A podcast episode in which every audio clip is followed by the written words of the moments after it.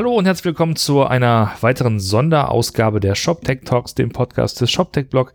Mein Name ist Roman Zenner und heute gibt's unveröffentlichtes Material aus dem Archiv sozusagen. Wir haben ja vor ungefähr sechs Wochen das ShopTech Brunch veranstaltet im Rahmen des E-Commerce Camp in Jena. Und äh, da haben wir ein paar Panels veranstaltet und aufgenommen und hier folgt ein weiteres, das wir euch natürlich nicht vorenthalten wollen. Wir haben es nämlich geschafft, ein paar Shop-Betreiber einzuladen, die mal so ein bisschen aus der Praxis sprechen, die, die sagen, mit welchen Systemen sie unterwegs sind, an welchen Schrauben sie drehen müssen und mussten, was so die aktuellen Herausforderungen sind, was sie vielleicht damals anders gemacht hätten, warum sie sich entschieden haben für die Software und so weiter und so weiter und so fort. Dabei sind Thomas Abramowitz, Head of Development bei Design Bestseller, Dirk Weimar, CIO von Simplicity, Maximilian Hoffmann, E-Commerce-Spezialist bei Tokedo und dann kam zum Schluss noch dazu Dennis Heidmann, äh, Mitgründer und CTO bei Koffer Direkt. Ja, und moderiert wird das Ganze, wurde das Ganze wie immer charmant, kompetent von meinem Kollegen Martin Möllmann. Viel Spaß bei unserer Diskussionsrunde. Herzlich willkommen zum zweiten Panel des heutigen Tages im ShopTech Branch. Äh, wir reden heute mit verschiedenen äh, Händlern, mit verschiedenen Shopbetreibern. Das heißt, es sind auch immer wirklich Menschen, die ihren eigenen Shop betreiben und vor allen Dingen, die auch auf verschiedene Systeme setzen. Äh, und ich muss jetzt gucken, ob ich richtig liege. Magento, Spryker, Demandware. Beziehungsweise darfst du noch Demandware sagen oder heißt es schon Salesforce Commerce Cloud? Da bin ich mir auch nicht ganz sicher. Also es steht zwar überall noch Demandware drauf, aber wenn man ins Backend geht, steht Salesforce. Okay, gut. Äh, wir gucken noch, der, der äh, Dennis Heidmann ähm, kommt gleich noch, dann haben wir noch auch noch Intershop auch noch mit dabei. Ähm, das heißt einmal einen bunten Blumenstrauß, ein Kessel buntes, wie man in Berlin so schön sagt. Und äh, dann fangen wir doch einfach mal an mit dir, Thomas. Äh, äh, vielleicht erzählst du kurz, äh, für wen, also was euer Shop macht, was ihr dahinter habt, genau für ein Magento und ähm, ja. Ja, also ich bin Thomas, ich bin die Entwicklungsabteilung von designbestseller.de. Herzlichen Glückwunsch.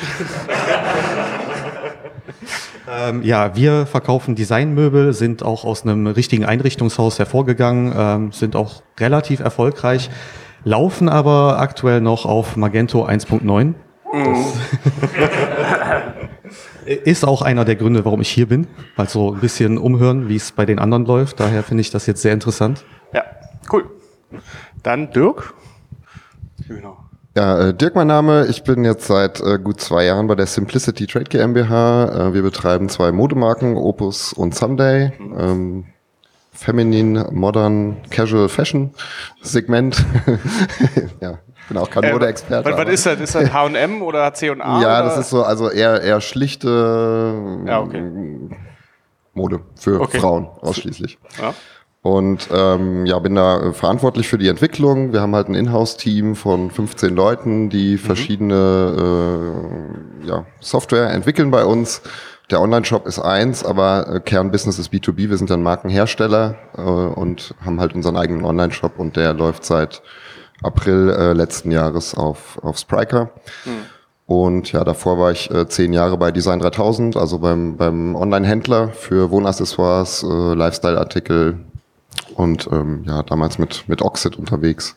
Ah. Und jetzt sozusagen die Seiten gewechselt äh, vom, vom Händler zum Hersteller. Ja. Und auch systemisch äh, eine andere, ja. andere Sache. Und der Shop, ist das ein B2C oder B2B-Shop? Das ist ein B2C-Shop. Das ist ein B2C-Shop. Genau. Und B2B macht ihr über Fax oder ja, so genau. wie man es halt heute noch macht? Fax und Zettel und äh, Paletten. Nein, ähm, B2B haben wir eine, eine Plattform. B2B-Plattform ist eine Eigenentwicklung auf PHP, Zen Framework ah, okay. Basis. Und da soll aber dann auch irgendwann ein Shop oder wollt ihr das? Nee, die nee. ist äh, jetzt bis auf weiteres nicht geplant, dass wir da irgendein Standardsystem verwenden, weil die sehr, sehr individuell ist. Äh, aber Spriker hat doch jetzt diese B2B-Suite. Ja. aber das heißt ja nicht, dass das äh, für uns auch unbedingt das Passende ist. Alles klar, alles klar. So, und Max ähm, von Torquedo. Torquedo. Ja, von Torquedo. Ich bin quasi der Online-Shop, so wie du die Entwicklungsabteilung bist von Torquedo und verkauft da elektronische Bootsmotoren von mhm. 1 PS bis 100 PS. Also falls jemand noch ein Boot hat und einen Motor braucht, meldet euch. Ja, und das Ganze läuft über Demandware oder Salesforce und das ist irgendwie so ein Riesenkonstrukt, was ich nach einem Jahr noch nicht ganz durchblickt habe.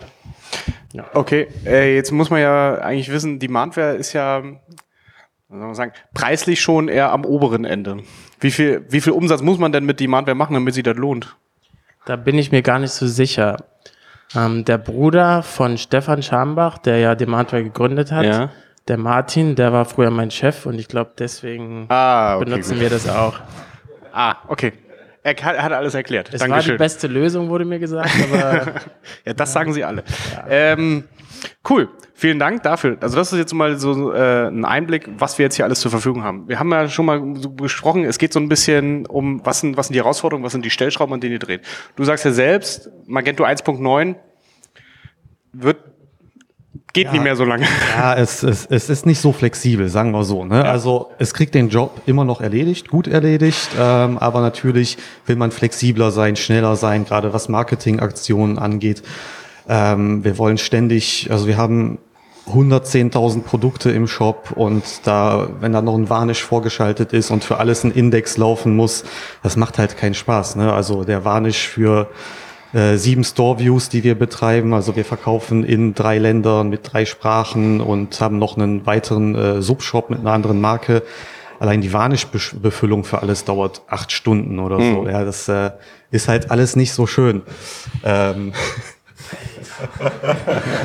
Und nicht wirklich reaktiv, sondern eher so Batch-Prozessig. Nee, nee, richtig. Das muss halt irgendwie nachts laufen. Also gibt's halt auch lustige Geschichten, ne? wenn dann äh, das Marketing schuldbewusst um Viertel vor fünf bei mir am Platz steht und sagt, hör mal, wir haben jetzt aber noch eine wichtige Marketingaktion, die starten muss. Heute Abend noch. Ähm, unsere Agentur, Superagentur IntegerNet, kann ich jedem empfehlen, denn Agentur sucht. Die haben uns auch ein geiles Tool gebaut zum Warnisch lernen, das unser Marketing bedienen kann. Dann haben sie aber festgestellt, ja, jetzt haben wir hier zehn Hersteller, das sind dann die ganzen Site-Listings, das sind über 1000 Seiten, die können wir nicht alle manuell raushauen. Und dann gucke ich ins Slack rein, ja, Agentur hat heute aber schon um vier Feierabend gemacht. Ja, dann baust du die letzten anderthalb Stunden deines Tages irgendein Tool, das sich wiederum in das Tool der Agentur einloggt und dann in, in 50er Batches, weil mehr URLs kannst du gleichzeitig nicht eintragen, über 1000 URLs, URLs da reinpastet und aus dem Varnish löscht. Und dann muss natürlich noch den Preisindex laufen lassen, damit vorher, damit die Preise alle aktuell sind. Also man, man kriegt den Job erledigt, aber es ist halt irgendwie immer so äh, sehr unflexibel. Ja. Das glaube ich, das klingt so nach Selenium. Ich, ich benutze mal so ein Frontend. Ja, ich ich habe halt äh, Panther genommen auf Symphony-Basis, ist ganz cool, ging auch schnell, aber ja, ja. so in etwa. Cool. Das heißt, ähm, okay, du hast dich jetzt ja wieder hier ein bisschen informiert. Äh, ähm, Wonach sieht's denn aus? Also wird wahrscheinlich wieder irgendwas PHPiges, würde ich mal sagen? Ja, auf jeden Fall. Wir wollen mit unserer Agentur weiterarbeiten. Ich, ich schließe auch ein Magento 2 nicht ganz aus. Also man muss halt nur ein anderes Frontend draufsetzen. Also was ich gehört habe, so die Backend-Architektur ist jetzt nicht so äh, schlimm. Also ähm, ich komme ja ursprünglich aus dem Oxid-Bereich, habe festgestellt, als ich angefangen habe mit Magento zu arbeiten, ja, also das Feature, das ich in Oxid gebaut hätte, dauert halt in Magento 20 bis 30 Prozent länger von der Zeit her. Ist mhm. dementsprechend auch teurer. Das denke ich jetzt in Magento 2 mit Dependency Injection und so geht schon besser. Aber was ich gehört habe, ist halt Frontend schwierig, aber da, auch da gibt's ja Möglichkeiten. Ob das Headless. jetzt äh, Lizard, Lizards and Pumpkins ist oder DT oder ganz ja. Headless, aber da muss man halt irgendwas anderes davor bauen. Man muss halt dazu sagen, bei uns, ähm, alle sind zufrieden mit Magento. Also ich bin mit meiner Projektmanagerin hier, die war überrascht, dass äh, Magento so viel Gegenwind erfährt. Also der Shop läuft ja, der macht seine Umsätze ähm, gut. Man muss halt, wir sind nicht so technologiegetrieben erklären, man kann nicht einfach von Magento 1 auf 2 updaten, das funktioniert so nicht. Aber wir haben halt auch ein PIM, das gut mit Magento arbeitet, das explizit darauf ausgerichtet ist, es könnte Magento 2 werden. Es könnte aber auch Spryker werden. Also da bin ich auch sehr gespannt, was äh, es da noch zu hören gibt. Ja. Dirk, dann erzähl du doch mal vielleicht ein bisschen. Ich glaube, es gibt ja noch nicht so viele wirklich äh, ja, bekannte und auch vor allem live äh, laufende Spriker-Kunden. Und wenn ich es ja. richtig habe, ihr seid schon seit über einem Jahr dabei. Ja, also genau, wir haben im April letzten Jahres gelauncht und das Projekt dauerte etwa äh, ein Jahr. Okay. Das heißt, wir sind jetzt, äh, also wir waren relativ früh dran und das hat man auch äh, durchaus gemerkt. Also man hat wirklich gemerkt, dass es noch eine recht junge Software ist und dass sie jetzt noch nicht so äh, so viele Projekte auf der Straße hatten. Ähm, das hat sich halt ähm, zum Beispiel darin gezeigt, dass einfach Features, wo ich irgendwie schon davon ausgegangen war, dass die, dass die da drin sind, eben nicht drin sind. Ne? Ich meine, die haben sich auch ganz klar nicht positioniert als out-of-the-box äh, konfigurierbares, äh, fertiges Shop-System, sondern als Framework. Das war auch einer der Gründe, warum wir uns dafür ja. entschieden haben, um halt diese Flexibilität zu haben. Neben, äh, neben so Sachen wie halt die Codequalität und die, äh, die Architektur grundsätzlich mit dieser Trennung Frontend, Backend, Skalierbarkeit und so weiter, das waren halt so Gründe aber ähm, dass man halt so eine Produktbewertung selber individuell ähm, programmieren muss im Projekt ähm, und die dann sozusagen nebenbei auch im Core entwickelt wird. Also das hat man halt gemerkt, dass wir sozusagen mitwirken an der an der ähm, an der Fertigstellung des Systems, wenn man so will. Ne? Aber ich meine, das kann ja auch von Vorteil sein, wenn man halt sagt, man kann da seine eigenen Ideen mit reinsetzen. Da gibt es sicherlich nicht so viele. Nimm mal, nimm mal, nimm mal Magento. Ähm, da kannst du zwar offiziell als Contributor dich äh, da mitmachen, aber ich glaube, da äh, bist du trotzdem ganz schön weit weg von den eigentlichen Entscheidungen, die dort getroffen werden. Genau, also man hatte da schon auch Einfluss und wir hatten ja auch äh, Jungs von Spriker selbst mit im Projekt drin, also als Entwickler, um auch okay. so diese Lernkurve irgendwie ein bisschen abzukürzen von unseren eigenen äh, äh, Entwicklern. Und da haben wir halt auch Input gegeben und das wurde auch sozusagen äh, upfront vom Projekt äh, äh, ähm, definiert, welche Features brauchen wir, die jetzt noch nicht drin sind mhm. und wurde dann entsprechend auch sozusagen ja eingepreist in das Ganze, dass das dann halt so so ein, okay. so ein Sharing-Modell äh, war. Also insofern war das auch alles in Ordnung, aber ähm, ich muss auch offen sagen, dass ich die, die Komplexität von dem ganzen System ein bisschen unterschätzt habe und diesen ganzen Faktor Mensch auch unterschätzt habe. Also ich kam Im halt. Im Sinne von? Im Sinne, im Sinne von äh, Konstellation, Teambuilding. Mhm. Zum einen, also wir, wir sind halt mit so einer Dreierkonstellation gestartet. Wir haben uns noch eine Agentur dazu geholt als Unterstützung. Das heißt, wir hatten quasi die Agentur, Spriker selbst und unsere eigenen Entwickler da drin. So drei Companies, drei äh, äh, vielleicht auch Hidden Agendas, die da irgendwie äh, mit eine Rolle spielen. Ähm, Team neu zusammengewürfelt der Aha-Moment war auch äh, unter anderem bei dem bei dem Kickoff dann, ähm, als ich so anfing zu erzählen, ja, was wollen wir eigentlich mit dem Shop machen, äh, hieß es auf einmal English please, weil halt die Spriker-Jungs kein Deutsch kein Deutsch sprachen ah. und das macht halt auch nicht unbedingt einfacher, ja, ja wenn man dann plötzlich feststellt, äh, alle müssen äh, müssen auf Englisch sich miteinander unterhalten. Ja, das war so ein Thema, was eine Herausforderung war. Und ähm, das andere Thema äh, war das Thema Infrastruktur. Also wir haben von Anfang an gesagt, wir wollen mit äh, Docker und Kubernetes das machen mhm. auf AWS. Und ähm, das hat sich auch als deutlich, äh, als deutlich komplizierter herausgestellt, ja. als, als ich mir das vorher gedacht hatte. Weil, weil das noch nicht so vorbereitet war. Das war nicht da. Das gab's nicht. Das ja. hatte keiner irgendwie in der Schublade. Die Agentur meinte zwar, wir haben sowas und der Spriker äh, Demo Shop der läuft damit auch, aber wir haben halt auch noch so ein paar Besonderheiten gehabt mit zwei Domains, also mhm. Opus Fashion, Someday Fashion, äh, die sich einen Warenkorb teilen und auch drei Länder und so weiter. Und dieses ganze, ja. diese ganze Konfiguration, bis das mal lief, das hat schon ein paar Monate äh, gedauert. Okay. Äh, jetzt mal äh, Devil's Advocate, würdest du die Entscheidung so nochmal treffen? Das ist eine gute Frage. Also es war eine sehr ähm, aufregende und anstrengende Zeit auch ein Stück mhm. weit. Ich glaube aber schon, dass diese äh, diese Art von von von von Software, sage ich jetzt mal, gut passt für das Unternehmen. Ja. Also ähm, Technik äh, unter Kontrolle haben, selber äh, sehr sehr flexibel sein, sehr auf zukünftige Anforderungen, die wir heute noch nicht kennen, reagieren zu können, weil die architektonische Basis einfach da ist und die Codequalität da ist. Ähm, insofern ob es jetzt wirklich nochmal Spriker werden würde, kann ich jetzt nicht sagen. Ich ja. würde mich halt neu umgucken nach, ja. nach Systemen, die so in dieser, in dieser Range irgendwo zwischen Plug-and-Play-Fertigsystem und individuelle Entwicklung ja. sind. Sagt man ja generell auch, dass, dass ähm, also auch so, so ein Anbieter ähm, dass das nur funktioniert, wenn du wirklich sehr viel auch eigene Expertise halt mit reinbringst in dieses Projekt, auch, also technische Expertise, weil du, äh, du wahrscheinlich komplett verloren bist, wenn du es nur die, die Agentur übernehmen lässt, weil du dann überhaupt nicht weißt, was, was da alles passiert, weil dafür ist die Komplexität dann auch zu hoch, um ja. es einfach nur so komplett rauszugeben. Genau, also diese, diese Code-Qualität, die ja so, die sich ja sehr auf die Fahne schreiben, die bringt halt auch mit sich, dass alles sehr, sehr hochgradig abstrahiert ist mhm. und für Entwickler, die da neu reinkamen, war das auch schon erstmal so, boah, was ist das denn hier jetzt alles? Ne? Also kannst du nicht mal eben irgendwo reinfassen und hast es geändert, sondern musst durch alle Schichten durch mit äh, generiertem Code und so weiter äh, erstmal alles. Also hat schon eine Weile gedauert, auch äh, da reinzukommen für die Jungs. Ja. Cool. Äh, Max, du bist, wenn ich das richtig verstanden habe, bei, bei Torquedo aber eher so im Online-Marketing beziehungsweise im, im Shop-Management so ein bisschen drin, richtig? Richtig. Was, was, für, was für, für Schrauben drehst du denn damit äh, mit Demandware und was sind so Themen, die ihr euch in Zukunft anguckt, die ihr damit machen wollt? Ähm, ja, es gibt immer viel, was man machen möchte und dann, was ich mir überlege, was dann am Ende irgendwie doch nicht klappt, weil es zu teuer ist derzeit. ähm, ich wollte auf jeden Fall zu deiner Frage da vorne was sagen, ja. ähm, wie man zu Demandware kommt. Ich glaube, jeder hat ja gerne, abgesehen von Mode oder Fußbällen, auch was anderes im Portfolio, so als Shopsystem. Und da sind elektronische Bootsmotoren ja doch was, was anderes. Ich glaube, damit. Ist ja, auch ein Grund. Das ist auch ein Grund. Ähm, ja, wir wollen in Zukunft, also groß geplant ist ein asiatischer Shop, dass wir das Ganze, was wir jetzt in Europa und weltweit fast haben ähm, und in den USA jetzt auch nach Asien bringen. Das Verschickt ihr aus Deutschland nach, äh, nach äh, in die USA? Wir haben eine Schwestergesellschaft in den USA, ah. die quasi einen eigenen Shop haben, eigene Abteilung. Und ihr verschickt dann von dort oder von hier? Von dort. Ah, spannend. Nee, also äh, gibt es so Funktionalitäten, die du, die du von, von Demandware gerne, gerne mal. Ich meine, die Frage ist ja, entwickelt ihr das selbst oder habt ihr eine Agentur oder lasst ihr es alles von Demandware? Musst du ja. was freischalten oder?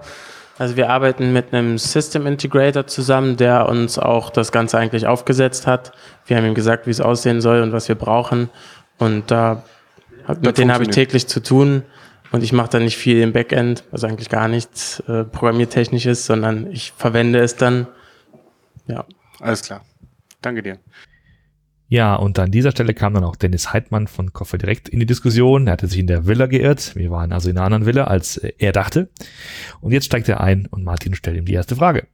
Aber fangen wir doch mal ganz kurz an. Dennis, sag doch mal bitte ganz kurz, weil die anderen haben es schon getan. Das tut mir leid, das hast du verpasst. Aber sag doch vielleicht noch mal ganz kurz, äh, wer du bist und was du machst, wie der Kollege. Äh, ja, Dennis Heidmann, Koffer direkt, einer der Gründer und einer von vier Gesellschaftern.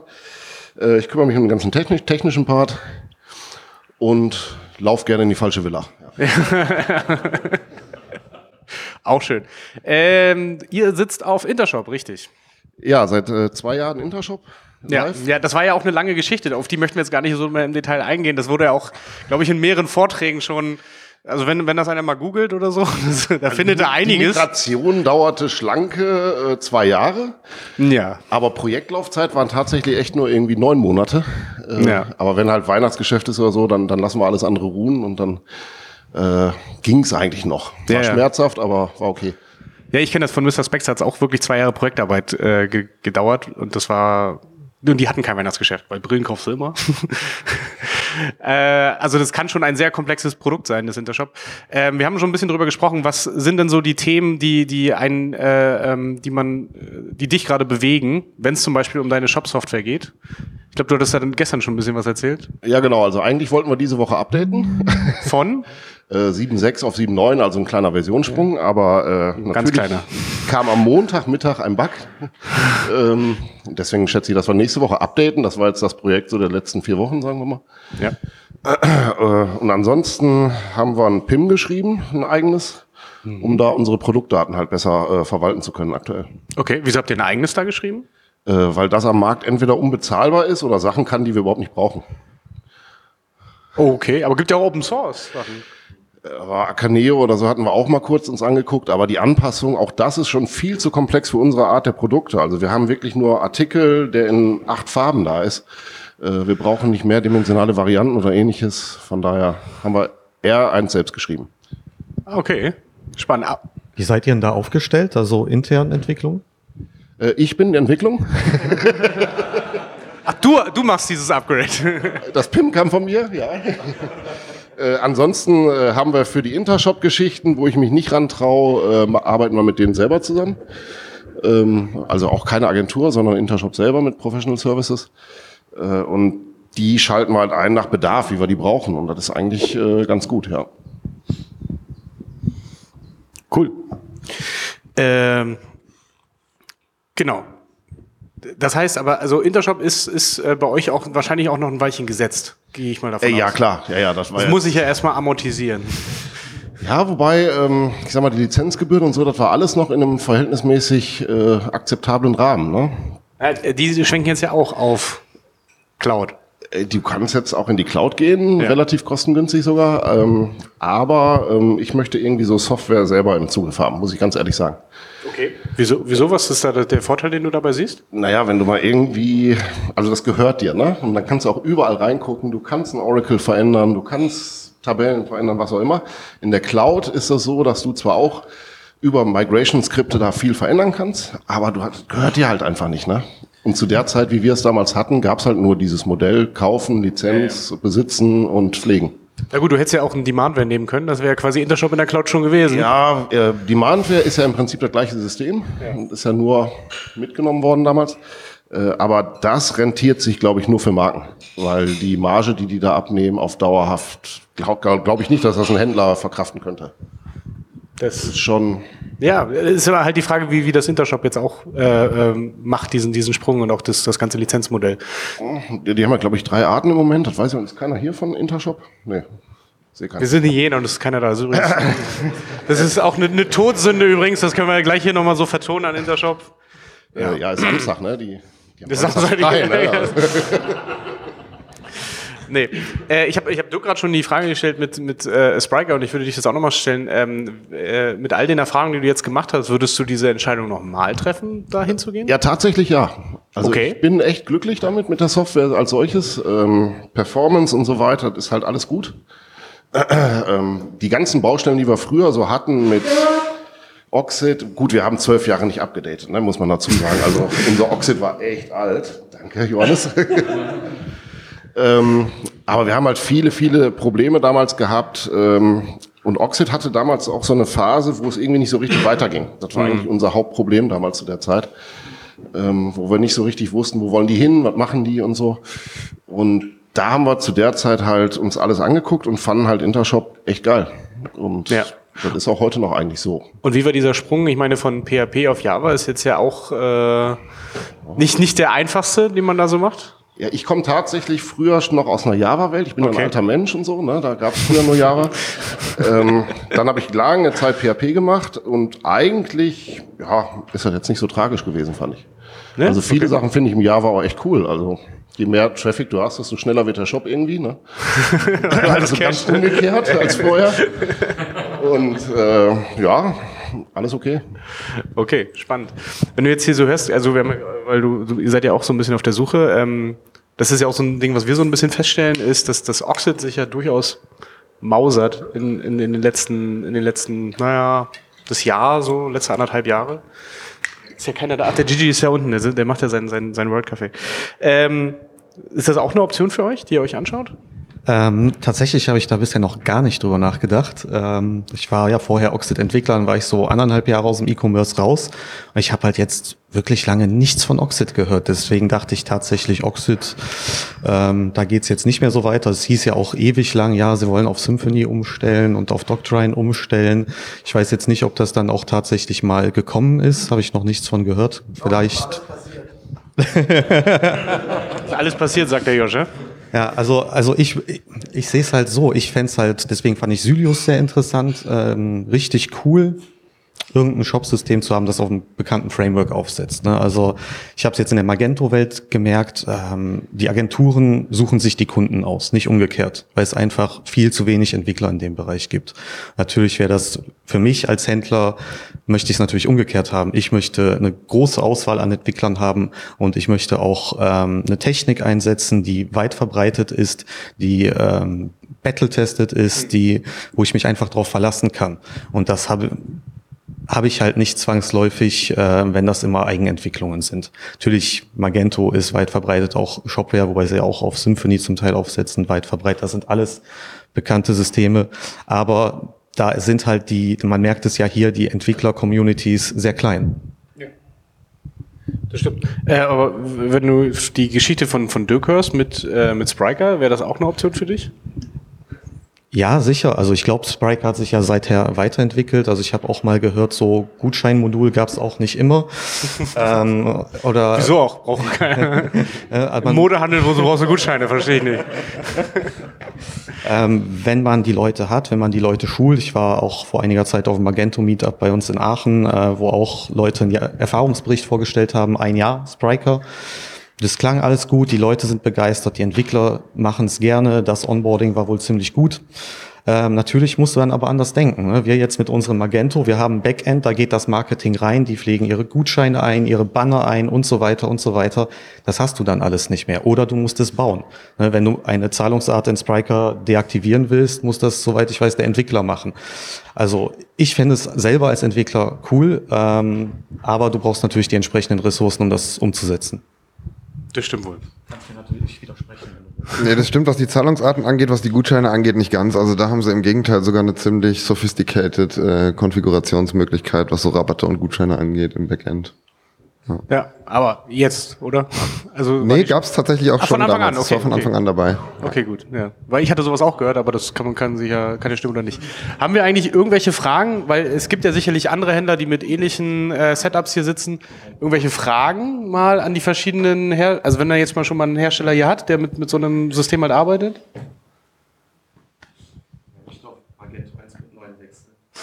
Wer möchte auf Magento 1.9 wechseln? Keiner? Genau, es gibt jetzt ein. was ist Mage One, richtig? Mage1.com. Ja, kann man ja auch mal ein bisschen. also es gibt jetzt auch äh, weiteren noch, noch äh, Magento 1 äh, ähm, Support. Okay, cool. Ähm, dann machen wir doch einfach mal weiter. Wenn ihr, also okay, ihr seid jetzt gerade im Bereich Neubauen oder, oder anschauen, wo, wo es jetzt halt weitergeht. Ist das eigentlich für euch auch eine Option, mit Mage One das zu machen? Das kannte ich bisher nicht. Ähm, auf jeden Fall, also ich, ich überlege noch, ob ich meinem Chef dann von erzähle, wann, dann weiß ich, dann laufen wir die nächsten drei Jahre noch mindestens auf Magento 1. Ja. Ähm, weil der Shop läuft ja, ne? Also es ist ja kein Grund, das zu verändern. Wir machen, wir verdoppeln einfach jedes Jahr äh, unsere Kosten für euch. Und dann habt ihr Zeit zum Nachdenken. Genau. Geld, und ihr bleibt garantiert nicht auf uns. Das gefällt mir, das machen wir so. äh, ist wirklich eine realistische Option, muss man so sagen. Ja. Ja, also was, was, welche Frage mir immer wieder äh, kommt, ich meine, äh, Dirk, ihr hattet ja die Situation, dass das System, was ihr selber entwickelt hattet vorher, was, äh, das war eine eigene Entwicklung, genau. Genau, dass das halt irgendwie nicht mehr weiter, dann stellt sich die Frage ein bisschen anders. Aber was ich mir heute immer wieder stelle, ist, ähm, äh, du, du hast ein funktionierendes System, bei euch ist es ein Magento, bei jemandem ist es ein Oxid. Ähm, wenn, du, wenn du jetzt weitere äh, Schritte machen willst, so ist es dann, gewinnst du wirklich durch einen Systemwechsel so unfassbar viel, dass sich dieser Invest lohnt. Jetzt, äh, ihr habt die Entscheidung ja äh, relativ klar getroffen, du sagst, du würdest es auch so wieder machen. Ähm, ich denke nur immer, du, du hast ja irgendwie jetzt über, ich weiß nicht, wie lange es den Shop schon gibt, ähm, äh, du hast da irgendwie fünf Jahre, zehn Jahre Businesslogik reingebaut äh, und jetzt sagst du, okay, ich schneide das alles ab baue das in einem neuen System nochmal und von dort aus kann ich dann Innovation machen. Das, dieser Gedanke fällt mir so schwer nachzuvollziehen. Ja, ich kann mal darauf antworten. Also das machst du natürlich nicht einfach nur so zum Spaß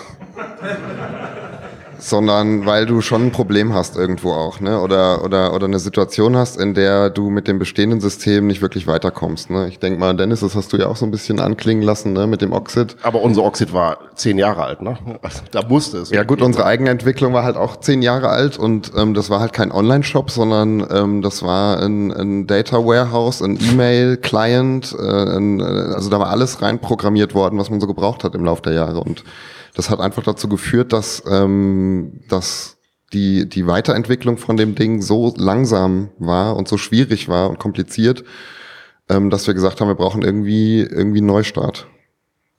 Genau, das kann ich bei euch gar nicht so verstehen. Wenn ich dich richtig verstehe, würdest du sagen, wir waren gar nicht mehr auf einem Oxid, sondern wir waren äh, auf irgendwas, was früher mal Oxid war. Ja. Koffer OS. Also wir hatten, wir hatten, glaube ich, auch einen der wenigen Oxid 2.7 ohne MySQL-Anbindung so richtig. ja, der war schon ziemlich. Genau, aber die Frage ist ja dann bei wechsle ich von Magento auf irgendwas anderes, wo ich weiß jetzt nicht, wie weit eure Anpassungen sind. Ja? Also da den, den Switch zu machen auf die zweite, das weiß ich aber nicht, ich bin kein Magento-Mensch. Äh, wie schwerwiegend ist wirklich der. Ja, genau. Also wir wollen das Update natürlich nicht machen, um des Updates willen oder das Shop-System wechseln. Wir haben genau die beschriebenen Probleme ähm, und natürlich geht die Entwicklung auch nicht so schnell, weil es ein sehr altes System ist. Also es gibt kein Dependency Injection zum Beispiel. Das, es tut halt wirklich, also mir persönlich zumindest sehr weh, wenn ich da mal dran entwickeln muss, äh, wenn ich parallel dann irgendein Projekt mit Symphony aufsetzen kann, wo halt alles irgendwie zehnmal so schnell geht. Das sind ja auch Kosten, die entstehen, ne? die laufenden Entwicklungskosten. Und klar, wir haben unfassbar viele Anpassungen und haben auch schon angefangen, nach und nach Dinge out, outzusourcen. Ne? Du willst dann moderne APIs anbinden. Äh, natürlich geht das damit auch, ist halt nicht so schön. Und was wir jetzt tatsächlich machen, wir ähm, sourcen nach und nach die Sachen, die wir selber eingebaut haben, wieder aus in andere Systeme. Jetzt nicht einfach nur, weil wir gerne weil wir das Buzzword Microservices so sehr lieben, sondern halt an den Stellen, wo es Sinn macht. natürlich müssen wir halt auch gucken, deswegen eben das Scoping, welches der Features, die wir selber reingebaut haben, brauchen wir nachher auch wieder. Und deswegen ist auch das mit MageRun.com wirklich nicht unrealistisch zu sagen, wir haben einen funktionierenden Job am Ende, der erledigt seine Arbeit.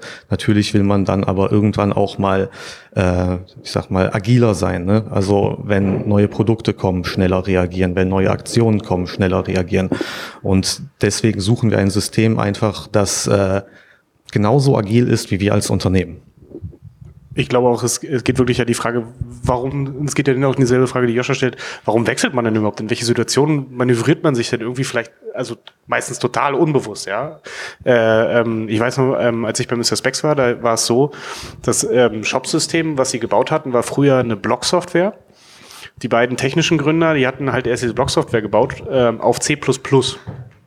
Und haben dann gedacht, oh komm, das ist doch super, dann machen wir ein Shop-System jetzt draus und haben dann quasi ihren Shop auf C++. Und dann war es erstmal, also erstmal hast du irgendwann ein Problem, Entwickler zu finden, weil such mal Entwickler, die einen C++ Web-Applikation bauen. Das war auch gar nicht so einfach. Und dann war man halt irgendwann in dieser Lage, das war auch nicht internationalisierbar, also ganz, ganz miserabel wirklich. Und dann hatte man sich halt dann irgendwann entschieden für ein, äh, für ein Intershop und ist dann den Weg gegangen. Die haben das, äh, die sind quasi den Weg zurückgegangen von einer Eigenentwicklung auch auf ein Standardsystem, das was ihr quasi auch macht und das was ihr faktisch ja auch macht. Also wenn du dein Oxe zehn Jahre alt ist, dann hat das ja nichts mehr mit Oxe zu tun. Das sehe ich jetzt auch bei bei Flaconi, bei uns offiziell. Also ich sehe noch eine Magento-Oberfläche. Aber das, was da drunter ist, hat nichts mehr mit Magento zu tun. Das ist, also das Datenmodell ist noch so einigermaßen äh, auch angelehnt, aber der ganze, alles, was dazwischen ist, sind. Das wächst so raus mit der Zeit. Ne? Richtig. muss dann mal alles weg, was, kaputt, was Schmerzen so, macht, muss raus. Das, das, mutiert über, das ist Wahnsinn. Also da haben wir dreimal geschnitten und wieder zusammengeflanscht. Äh, ähm, und dann, dann hat das zwar, hat das offiziell nichts mehr mit Magento zu tun. So. Und dann kommt man natürlich auch Hast in eine du keinen Support mehr gekriegt oder so? Nein, um Gottes Willen. Das ist das machst du dann halt irgendwann selbst. Also da guckst du dann halt selbst natürlich, welche, welche, welche Sachen du dann noch, noch exponierst und äh, überlegst dir dann eigene Sachen, wie du, wie du dein System sicherst, weil das musstest du ja machen. Das sind ja auch äh, jenseits der 100 Millionen, die wir jetzt letztes Jahr gemacht haben und dann hast du irgendwo eine Zielscheibe auf dem Rücken. Das kannst du gar nicht verhindern. So. Aber da äh, gibt es sicherlich auch viele Möglichkeiten, die man da noch machen kann. Habt, habt ihr eigentlich, wenn ihr jetzt sagt, ihr Demandware, seid ihr damit einigermaßen safe, happy? Äh, wollt ihr da irgendwas, irgendwas mitmachen, irgendwie wechseln oder? Äh, ich kann auf jeden Fall sagen, dass das System sehr performant ist. Da gibt es nie irgendwelche Probleme. Nur wenn ich irgendwelche Änderungen vornehmen will, dann muss ich da immer mit unseren Programmierern sprechen und jede kleine Änderung fast äh, muss bei denen gemacht werden. Also auch so mhm. irgendwie Farbänderungen oder Minimalstrukturen im Content? An. Ich weiß, es hängt, glaube ich, ganz stark davon ab, wie es damals aufgesetzt wurde. Und ja, je nachdem ist es immer wirklich immer ganz ähm, vom File abhängig, was kann ich jetzt ändern, was nicht. Und ich habe auch leider keine Vergleichswerte so zu anderen Shop-Systemen, weil das mein erster Beruf so ist. Ja, aber so wie ich es jetzt kennengelernt habe, ist es schon sehr träge. Ja. Ähm, haben wir noch ein paar Fragen von draußen? Immer noch nicht. Gut. Äh, ist ja kein Problem. Ich mache einfach weiter. Ihr stoppt mich irgendwann. Ähm, wenn, Thomas, du hast jetzt ja auch den Vergleich gehabt mittels äh, mit Oxid, Magento. Ähm, was sind denn so die großen? Also wir haben schon vorhin ein bisschen drüber geredet. Äh, Magento ist deutlich schwieriger, Entwickler für zu finden. Das wäre bei Spriker wahrscheinlich auch erstmal am Anfang so, aber das, das kommt ja so auch langsam mit der Zeit. Ähm, wenn, wenn du das jetzt so, so ein bisschen auch aus, aus, aus einer äh, aktuellen Perspektive siehst, ähm, gibt es irgendwelche großen Sachen noch, die man, die man da noch als Unterschiede mitgeben könnte, wenn man sich mal das überlegt? Ähm, ja, also Oxid Magento, ähm, ich war schon sehr überrascht, als ich mir Magento dann das erste Mal technisch angesehen habe tatsächlich. Also es ist ja eine schon komplett andere Datenstruktur darunter. Also mhm. während Magento mit einem EAV-Datenmodell arbeitet, ähm, hat Oxid halt viel über Nested Sets bei sich in der Datenbank. Ich habe das Gefühl, so eine Oxid-Datenbank ist schon deutlich schlanker. Ähm, ich habe jetzt in Oxid damals jetzt nicht so einen großen Shop betrieben wie jetzt in Magento, aber unsere Datenbank ist wirklich riesig. Wir, haben, wir müssen auch wenn wir die gleichen Sprachen zwar haben, aber für verschiedene Länder müssen wir die Produktedaten mehrfach in der Datenbank haben. Ähm, auch fand ich die Art und Weise, wie man in Oxid die fehlende äh, Dependency Injection, die es halt damals noch nicht gab, umgangen hat, einfach eleganter als in Magento. Also es ist einfach, ja, ich finde, es ist einfach als Entwickler schöner zu arbeiten mit Oxid. Andererseits ähm, kann Magento am Ende mehr, muss man schon sagen. Also ein hm. paar Features hat Magento, die hat Oxid nicht, die musste halt da oft erst rein programmieren. Ja. Also ich kann auch nur aus eigener Erfahrung sagen, weil wir auch noch, wie gesagt, auf diesem Magento-Datenmodell aufsetzen und wir haben neulich mal uns aber geguckt, sagen wir mal, Datenbank, wir, wir hatten irgendwie 500 äh, Tabellen drin. Und von den 500 Tabellen haben wir mal wirklich mal geguckt, sag mal, was brauchen wir eigentlich? Wir haben 300 weggeschmissen. Also da war, da konntest du wirklich, wirklich echt viel, viel wegräumen, weil wenn du, äh, vor allen Dingen, wenn du es dann irgendwann auch customized hast, dann ähm, kam auch hier mal ein Modul dazu, was wieder 30 Tabellen angelegt hat und hier nochmal ein Modul dazu und ja, so. Ja, was, was Magento dann ja auch gemacht hat, um eben dieses EAV-Modell abzufedern, das halt einfach super, ist, ist es super flexibel, aber eben nicht so performant, haben sie ja wieder so Flat-Tables oben drauf gesetzt, die sich aus diesen EAV-Tabellen zusammensetzen. Die musst du dann aber auch wieder regelmäßig befüllen. Ja. Das heißt, bei Magento hast du dann wiederum immer Verzögerungen in deiner Datenaktualität und du hast diverse in Indexer, die du laufen äh, musst. Also wenn du einen Preis änderst, hast du den nicht direkt live in deinem Shop. Du musst erst einen Preisindex laufen lassen. So, und manche dieser Indexer sind schnell, die dauern so zwei bis zehn Minuten. Es gibt aber auch einen Index, der äh, die Produkte und Kategoriezuordnung aktualisiert. Der läuft bei uns, glaube ich, eine Stunde oder so. Okay. Ne? Ja, kann sein. Ähm, dann lasst uns doch noch mal kurz langsam zum Ende kommen. Vielleicht noch mal an jeden einmal die Frage, äh, wenn ihr, wenn ihr jetzt euer System gerade seht, was ihr jetzt gerade habt, was wäre das eine Thema, was ihr gerne sofort ändern würdet, wenn ihr könntet? Zum Beispiel an Magento 1.9. Es hat nicht direkt mit Magento 1.9 zu tun, aber ich glaube, man kann es aktuell bei uns nicht anders betreiben. Äh, ja klar, Varnish Cache abschalten. Varnish Cache, okay. zu viel Stress.